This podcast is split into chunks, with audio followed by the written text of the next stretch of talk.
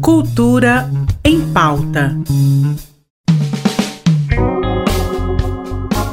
Olá, meu nome é Marcel Alves e seja muito bem-vindo ao Cultura em Pauta, nosso encontro diário na Rádio RBC FM e na sua plataforma de stream favorita, onde eu te conto todas as novidades da arte lazer que rolam aqui em Goiás. Começando o programa de hoje com circo. Amanhã começa a turnê Tradicionais do Picadeiro Circo Show. Pela primeira vez em Goiás, três trupes circenses se juntam para levar o circo para o interior. O espetáculo é composto por 10 artistas profissionais dos grupos Asas de Picadeiro, Chocolate Pimentinha e Reality Circus e promete divertir de crianças a idosos com um espetáculo dinâmico e interativo que mistura o circo tradicional com o contemporâneo. Caso você tenha se interessado, serão 10 apresentações gratuitas no total, começando na cidade de Araguapaz e terminando no dia 29 deste mês em Monte Alegre. E como hoje é quinta-feira, recebemos mais uma vez aqui no programa o Dr. Givaldo para uma curiosidade histórica. Dessa vez o doutor vem nos contar um pouco sobre o arquiteto, urbanista e paisagista Atílio Correa Lima. Seja muito bem-vindo, Givaldo. Oi, amigos do Cultura em Pauta. Quando falamos sobre o responsável por Goiânia, o primeiro nome que muitos citam é de Pedro Ludovico. Não está errado, mas tem outra pessoa com grande responsabilidade nessa obra, Atílio Correia Lima. Vocês já ouviram falar dele? É bem provável que sim. Mas quem era ele? Nascido em Roma, porque o seu pai, que era escultor, estava usufruindo de um prêmio de viagem.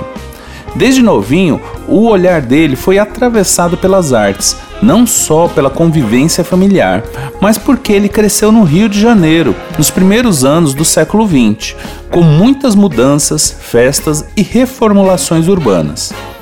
Ele se formou engenheiro arquiteto na Escola de Belas Artes do Rio em 1926 e ganhou uma bolsa em Paris.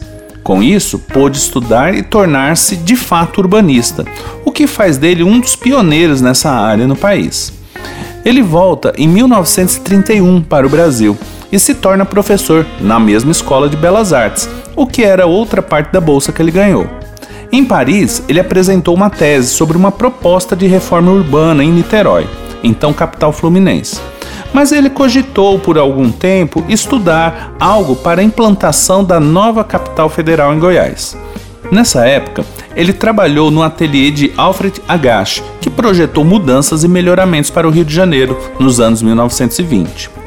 Além disso, e do projeto de Goiânia, ele também é responsável pela construção de terminais para hidroaviões no aeroporto Santos Dumont, do Rio de Janeiro, em propostas de remodelação da cidade de Volta da Redonda e de um bairro no Recife, assim como planos de habitações populares em São Paulo.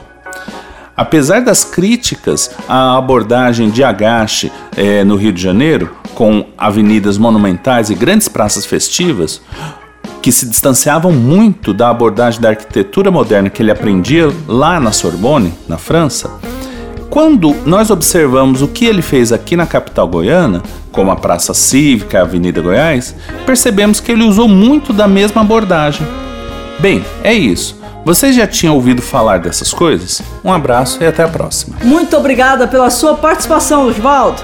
É sempre um prazer enorme te receber aqui no programa. E já fico no aguardo para a curiosidade da semana que vem, viu? E se você é fã de rock, já pode ir se animando porque amanhã o Lobrow Art Boteco recebe a banda Scalta para tocar o melhor do estilo. Na ativa há quase uma década, a banda promete uma performance cheia de energia do rock, mas sem se prender a rótulos, viu?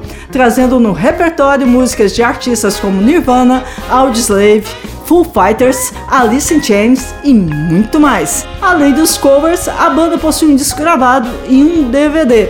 Então já pode ir anotando aí, porque a música começa às 10 e meia da noite com entrada custando 25 reais. E é por aqui que eu encerro o programa de hoje. Já que falamos do show do Escolta, que tal ouvirmos um pouco do som deles? Fiquem com a música Metade Verdade, um dos maiores sucessos do grupo. Tenham uma ótima tarde e noite e vejo vocês de novo amanhã. Tchau! Se a verdade que a metade permaneça quando o dia vir. Se a metade for a verdade, pelo menos que ela exista em mim, em mim. Cultura em pauta. Em parceria com a Secretaria de Cultura do Estado de Goiás.